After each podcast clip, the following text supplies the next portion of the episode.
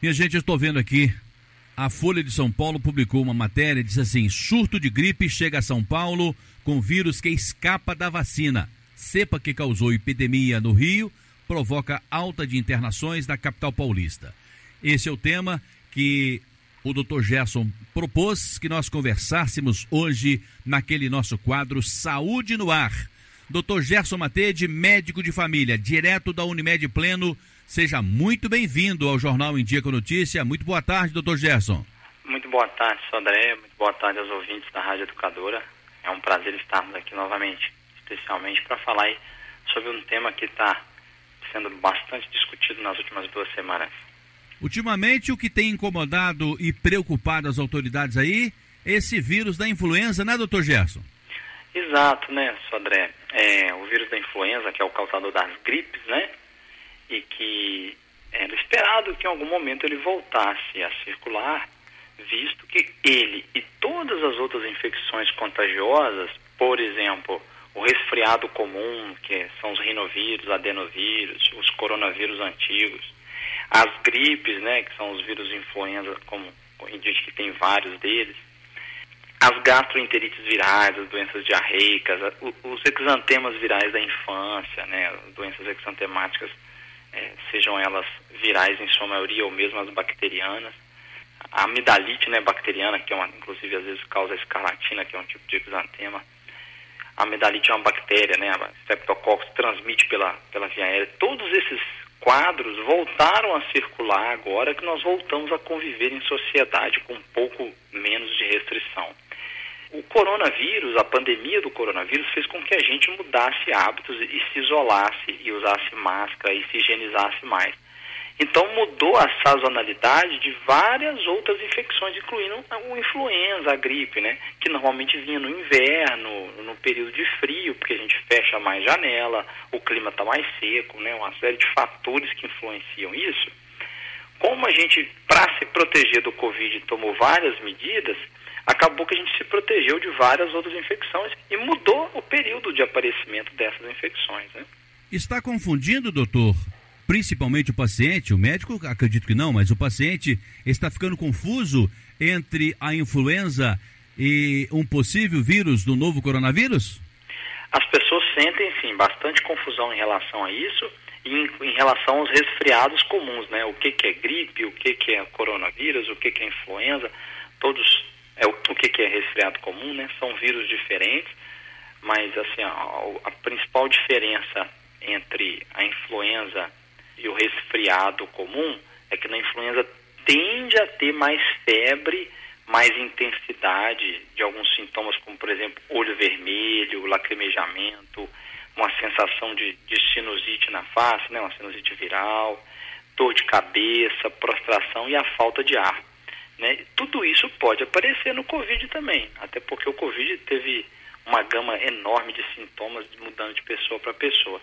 A perda de olfato, de paladar, a diarreia são mais presentes no Covid e, e na influenza não.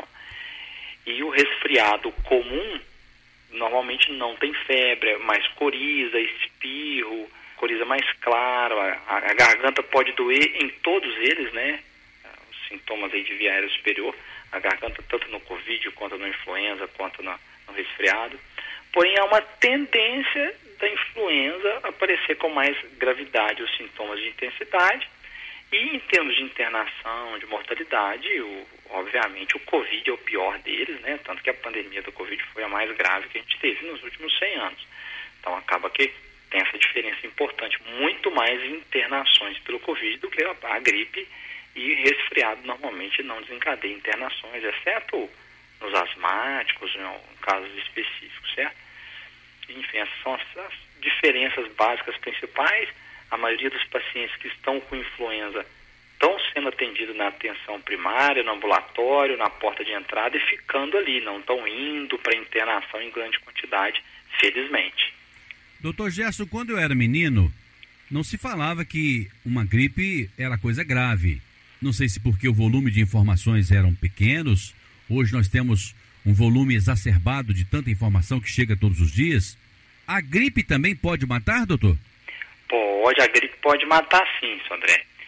O vírus da, da gripe, né, ele tem diferentes tipos, né? A gripe é causada pelo vírus influenza. Ele é classificado como A e B. E hoje a gente tem tipo C e já se estuda o D. Mas os mais comuns, né? O A e o B. E também tem o, sub, o subtipo B, que hoje em dia se classifica como dois, o Victoria e a Magata. Né? Então, nós temos aí na vacina fornecida pelo SUS três cepas. As duas do vírus de influenza tipo A, então tanto quanto H1N1 quanto H3N2, e uma do tipo B. Só que agora, nas clínicas privadas, né, e aí com o tempo foi aparecendo essa nova cepa B, aí já tem, já é tetravalente, já tem quatro opções. Na última semana, Sodré, o que tem se, se mostrado é que até o momento tudo indica que essa cepa da influenza que está no Brasil veio do hemisfério norte, que está no inverno. O hemisfério norte está passando pelo inverno, Europa, Estados Unidos. É a mesma que está presente na Europa e nos Estados Unidos, nos estudos genéticos, que é essa H3N2. Só que está na nossa vacina, porém, todo ano os vírus sofrem mutação. O vírus da gripe ele sofre mais mutação do que o corona. Então, todo ano a gente tem que ficar se revacinando, eles mutam mais rapidamente. E essa tipo A, H3D, é um dos mais sazonais que tem. Ele circula entre os humanos desde a epidemia de Hong Kong, de 1968. Foi a partir de 2005 que ele começou a circular pelo mundo com mais frequência. Por quê? Porque ele foi sofrendo mutações. E essa última mutação, há mais ou menos seis meses atrás, foi identificada na Austrália. Não é que o vírus influenza venha da Austrália. Ele é mundial, inicialmente foi identificado em Hong Kong, mas há seis meses na Austrália ele teve uma mutação que está saindo da vacinação que a gente deu no início do ano, porque a, o H3N2, né, o influenza A, H3N2 que tem na vacina que a gente deu, essa mutação que ele sofreu na Austrália formou uma nova cepa de H3N2 que tem saído um pouco da vacina, apesar de que a vacina continua diminuindo os casos graves, felizmente, que é o que a gente mais quer. Então, assim, a vacina continua tendo a sua eficácia enorme. Nós acostumamos, num passado recente, conhecer o vírus como H1N1. Agora, eu estou vendo aqui, o senhor já falou também, H3N2. Isso, à medida que ele vai sofrendo a mutação, ele vai ganhando uma nova nomenclatura, doutor? Eles têm como se fosse linhas daquele tipo, fosse um tronco da árvore daquele vírus, que aí vai ser lá o H1N1, H2N2, e novas mutações como se fossem galhos. Assim, ainda é o H3N2, mas uma nova mutação dele com pequenas diferenças. E que às vezes o sistema imunológico nosso passa a não reconhecê-lo igual reconhecia no ano anterior. É, e aí, infelizmente, por isso que a gente tem que vacinar todo ano. E é importante vacinar, né? O danadinho do vírus, ele, ele vai tendo essas características de mutação e acaba contaminando às vezes mais ou menos, ou sendo mais mortal, mais letal, né? É, às vezes ele contamina menos, mas quem tem o vírus acaba tendo resultados mais drásticos no combate à doença, acaba morrendo. De acordo com a Organização Mundial de Saúde, são notificados todos os anos até um bilhão de casos de doenças respiratórias como um todo, de gripe, sabe? E até 3 a 5 milhões podem ser casos graves, podendo gerar uma mortalidade até de 290 mil, até mais, sabe? A estimativa é que, dependendo dos períodos, até 5 a 10% da população se torne infectada por aquele vírus. Reduziu muito isso em 2021 porque a gente se isolou, né? para se proteger do Covid, a gente acabou se protegendo da influenza também. É uma briga de gato e rato quando eu penso na vida do cientista, doutor, na hora de preparar uma vacina para o combate à gripe, e aí já vem um vírus novo, a famosa mutação. É isso que eu chamo de uma briga de gato e rato, está sempre correndo atrás? Exatamente, André. Excelente colocação, né? Poxa, a gente vacinou bastante, por que, que ainda assim tivemos 23 mil casos nas últimas semanas, em especial São Paulo, Rio, Salvador. Em São Paulo foram 19 internações na semana passada, 12 casos de março até junho do ano passado de internação. E 19 só no intervalo de tempo curto, né? mais que todo o ano passado. E o que, que acontece? Tem laboratórios validados e credenciados pelo mundo. Por exemplo, a, a Fundação Oswaldo Cruz do Rio de Janeiro, o próprio Butantan em São Paulo, que produzem vacina e são instituições respeitadas, e que a OMS recolhe informações de todos os continentes. E esses laboratórios validados, eles mandam com frequência quais vírus eles estão detectando. Por exemplo, no Brasil nós estamos detectando mais o H3N2. Lá em 2009 era o H1N1. E aí manda qual que é a sequência genética daquele vírus, qual que é o código genético dele, que é, é a informação individual dele, e a OMS recolhe todos esses dados e ó, o vírus mais prevalente está sendo esse. E ele é uma nova mutação. Então, a partir de agora, nós temos que fazer uma vacina voltada para essa nova cepa que está ocorrendo depois que ele sofreu mutação. E aí lança para os laboratórios essa informação os laboratórios do mundo inteiro produzir a mesma vacina, com as mesmas características, para proteger daquele vírus novo que veio daquele ano.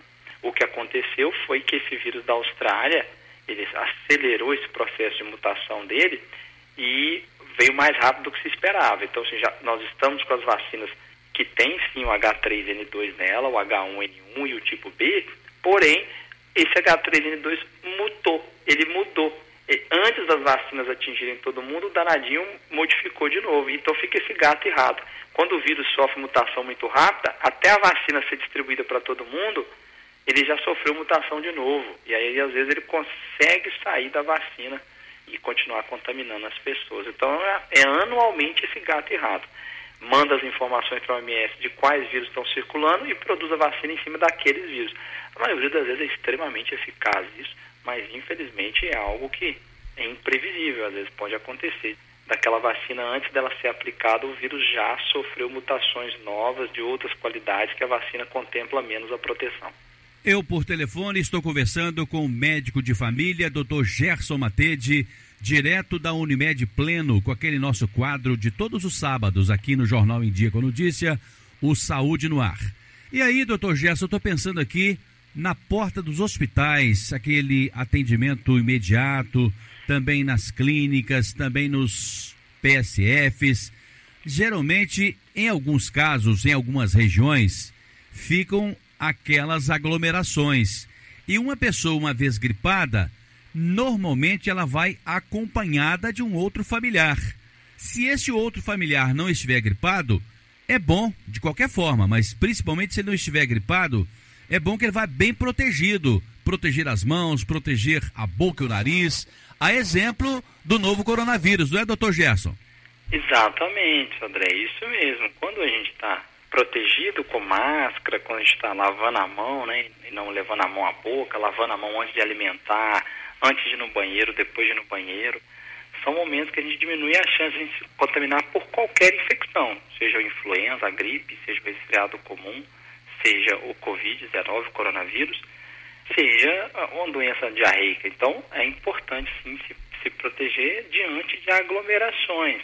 Ou se eu já estou com um quadro gripal, seja qual for ele, né, mesmo que eu tenha vindo negativo para coronavírus, é importante eu manter o uso de uma máscara perto das pessoas queridas, né, das pessoas que estão ao meu redor, ou no meu trabalho, se eu estou continuando trabalhando, para que eu proteja as pessoas ao meu redor né? Porque aí a máscara diminui a disseminação do vírus no ambiente.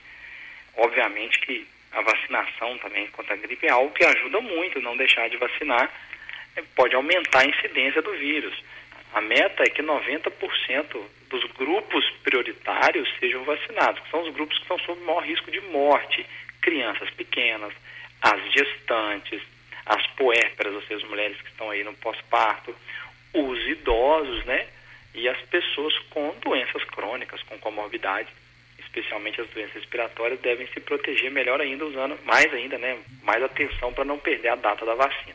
Doutor Gerson, o senhor já sabe, metade do Brasil também já sabe que eu morei toda a minha infância, um pouco da adolescência com os meus avós.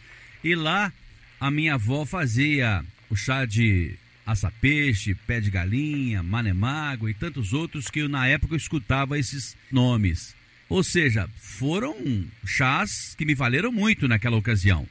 Mas hoje é preciso ter mais precaução, ter mais cuidado e ir direto para o médico, não é, doutor?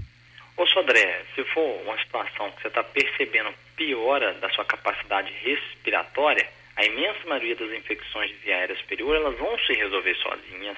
Vai ter uma coriza, ou espirro, ou dor de garganta, ou febre, ou dor de cabeça é, o nariz entupido ou escorrendo as dificuldades de respirar, nesse sentido. Mas quando eu, tenho um sinal que acometeu o pulmão, a via aérea inferior, que está me causando algum outro sinal de gravidade, dificuldade de respirar, sensação de desmaio, né? Aí eu devo buscar ajuda médica, assim, para um tratamento mais adequado. A hidratação, o soro fisiológico no nariz para lavar o nariz, o uso do chá para acalmar a garganta, né? São essas estratégias, por assim dizer, culturais, muitas vão ajudar mesmo a acalmar a garganta, acalmar o sintoma, né, do quadro ali da infecção, até o corpo ir combatendo, então te dá conforto, né? Muitos chás, eles acertam nesse sentido de ajudar mesmo. Mas a gente não pode é deixar de buscar quando tem sinais de alerta presente, a gente buscar o atendimento médico ou na dúvida tem que ir mesmo. Aumentou muito a busca aos prontos atendimentos, aos prontos socorros, aos postos de saúde, aos consultórios médicos privados, particulares ou públicos, aumentou e aumentou drasticamente, né? Em grupos de médicos que a gente faz as discussões, é, tem locais em São Paulo que o movimento no mês de dezembro foi maior do que o auge da pandemia do Covid-19 em termos de atendimento, não em termos de gravidade, Sodré e ouvintes, mas em termos de atendimento, teve uma porcentagem maior de atendimentos do que lá atrás, que a gente estava no pico da segunda onda, né, que começou de fevereiro para março e foi até junho. Então, se mais do que junho, mais atendimentos nesse momento. É porque as pessoas estão preocupadas, elas vão atrás. Então, é importante buscar o médico no caso da dúvida, sim. Um outro ponto que a gente está batendo nessa tecla, né, buscar a vacinação, o centro não se vacinou, inclusive lembrando que mudou a orientação. Atualmente, você pode tomar mais de uma vacina no mesmo dia em relação ao coronavírus. Então, se você estiver tomando a vacina do Covid naquele dia, você pode tomar da influenza no mesmo dia e não precisa aguardar os 14 dias mais.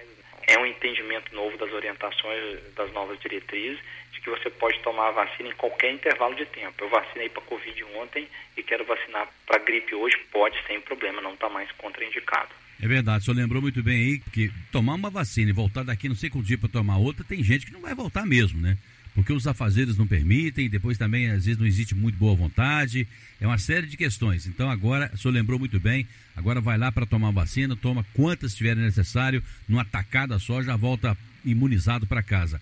O doutor Gerson, por que que essa questão da gripe, seja ela qual for, interfere, incomoda mais na questão respiratória e se não cuidar vai lá para o pulmão? Por quê, hein, doutor?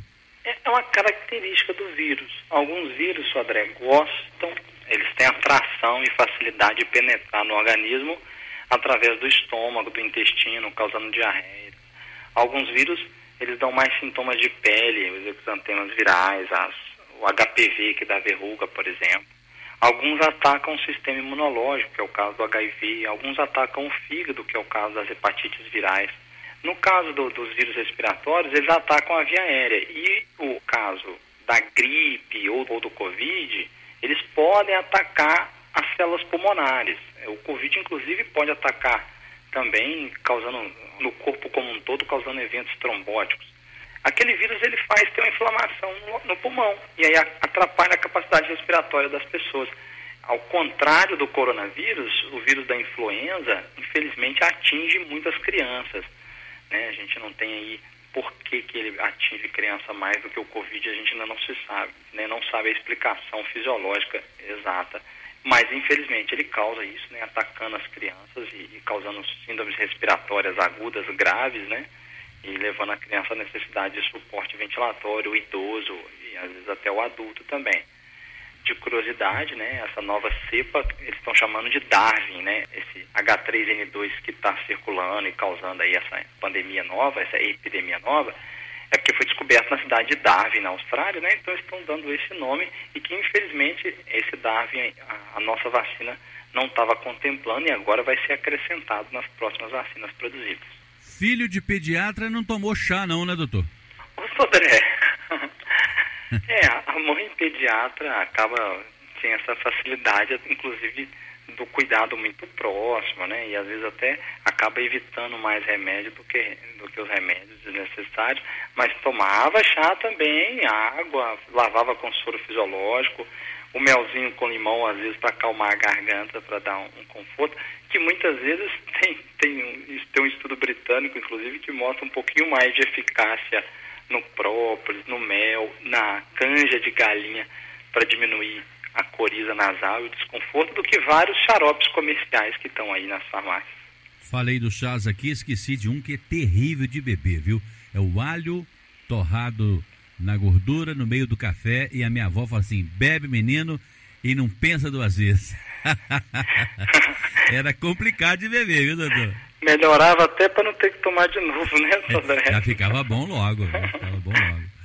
O, o doutor Gerson, engraçado, tomamos tanta vacina até aqui, nessa nossa idade, e hoje tem gente birrenta que não quer tomar vacina, achou que a vacina é coisa ideológica, um monte de bobagem, e as pessoas estão arriscando a vida, né? Arriscando a pele, né, doutor? Ah, Sodré, infelizmente o preconceito, ideias pré-formadas, ideologias de qualquer sentido, seja no campo da política, da religião, do esporte, do futebol, anda de mão dada com a ignorância, né? O desconhecimento gera preconceito, né? seja o preconceito de gênero, de raça, de religião ou contra a medicação, né? Infelizmente aí uma, uma nova linha de, de, de preconceito das pessoas, né? A gente sempre bate nessa tecla aqui no programa, uma das coisas que fez a humanidade aumentar a expectativa de vida de 40 anos para hoje 72 os homens e 79 as mulheres brasileiras são as vacinas, né, que erradicaram doenças graves, moléstias graves da humanidade, que assolou a humanidade durante períodos longos e que hoje não existem mais e infelizmente as pessoas acabam é, esquecendo e tirando o mérito tão grande da vacina e que, questionando a única saída que a gente tem, por exemplo, para acabar com a pandemia do, do Covid, ou isso, ou deixar aleatoriamente morrer as pessoas que evoluiriam mal até todo mundo atingir uma imunidade, o que seria uma catástrofe, né? O número de mortos seria inaceitável. É a vacina que vai dar outra opção, que é gerar imunidade antes de ter tido a doença né, para que a gente consiga aí combater o vírus e quanto mais pessoas imunizadas, o vírus ele para de ter para onde ir. Então, menos pessoas aparecem com a doença e aí menos chance de novas mutações. Então, quanto menos pessoas vacinadas, mais o vírus vai circular, mais novas mutações vão aparecer e mais o coletivo é prejudicado. Então, quando eu vacino, eu me protejo e é um ato de proteção ao próximo, é um ato muito empático de se realizar, né? É complexo às vezes, Sodré, explicar o óbvio é bem difícil, porque parte do pressuposto que era para todo mundo ter esse entendimento, que não era para ser questionado o que está sendo questionado. E às vezes é até difícil explicar, porque já aconteceu, sim, um episódio de consultório de um casal que falou, não tomei a vacina e a gente não quer tomar, e a minha pergunta foi, e por quê? Né, para que eu explicasse, para retirar a dúvida deles. E a, ah, porque não, a gente não confia. Por quê? Ah, a gente não quer. Por quê? Porque a gente não confia. Não confia por quê? Não tinha uma resposta lógica. Ficou até difícil de contra-argumentar. Como diz né? o personagem do professor Raimundo, me convença. Me convença. E aí eu só mostrei os dados científicos. Olha aqui, ó, o número de pessoas internadas atualmente, tem local que 98% dos internados é porque não tinham vacinado. Então essa resposta está aqui. É comum, né, Fadé? As pessoas gostam de tomar o exemplo individual para o coletivo. Quando morre uma pessoa jovem de infarto, todo mundo fala daquela pessoa jovem que morreu. Ninguém fala dos outros milhões de jovens saudáveis que praticam atividade física e que estão bem? Ó, meu vizinho foi praticar atividade física e morreu de infarto, mas ele é exceção, ele fugiu à regra. No exercício físico, sabidamente protege as pessoas de infarto no decorrer da vida. E aí, ah, mas o meu vizinho tomou a vacina e tantos dias depois ele desenvolveu o Covid e morreu, ou desenvolveu a gripe e morreu. É a exceção. A maior parte das pessoas elas foram protegidas e não desenvolveram. E aí ninguém fica sabendo, porque aquela pessoa está protegida. Outra dúvida comum, Sodré, ah, eu tive a gripe depois da vacina. A vacina me causou gripe. Veja bem, a infecção da gripe, da influenza, tem que causar febre, sintomas mais graves. A vacina, ela pode ter dado uma reação inicial e feito com que o corpo da pessoa, na resposta imunológica para produzir anticorpo, desse aquela sensação leve de mal-estar, mas é porque a vacina da gripe, ela protege contra aqueles vírus específicos da gripe, que a gente citou aqui, que causam a epidemia, que causam os quadros graves.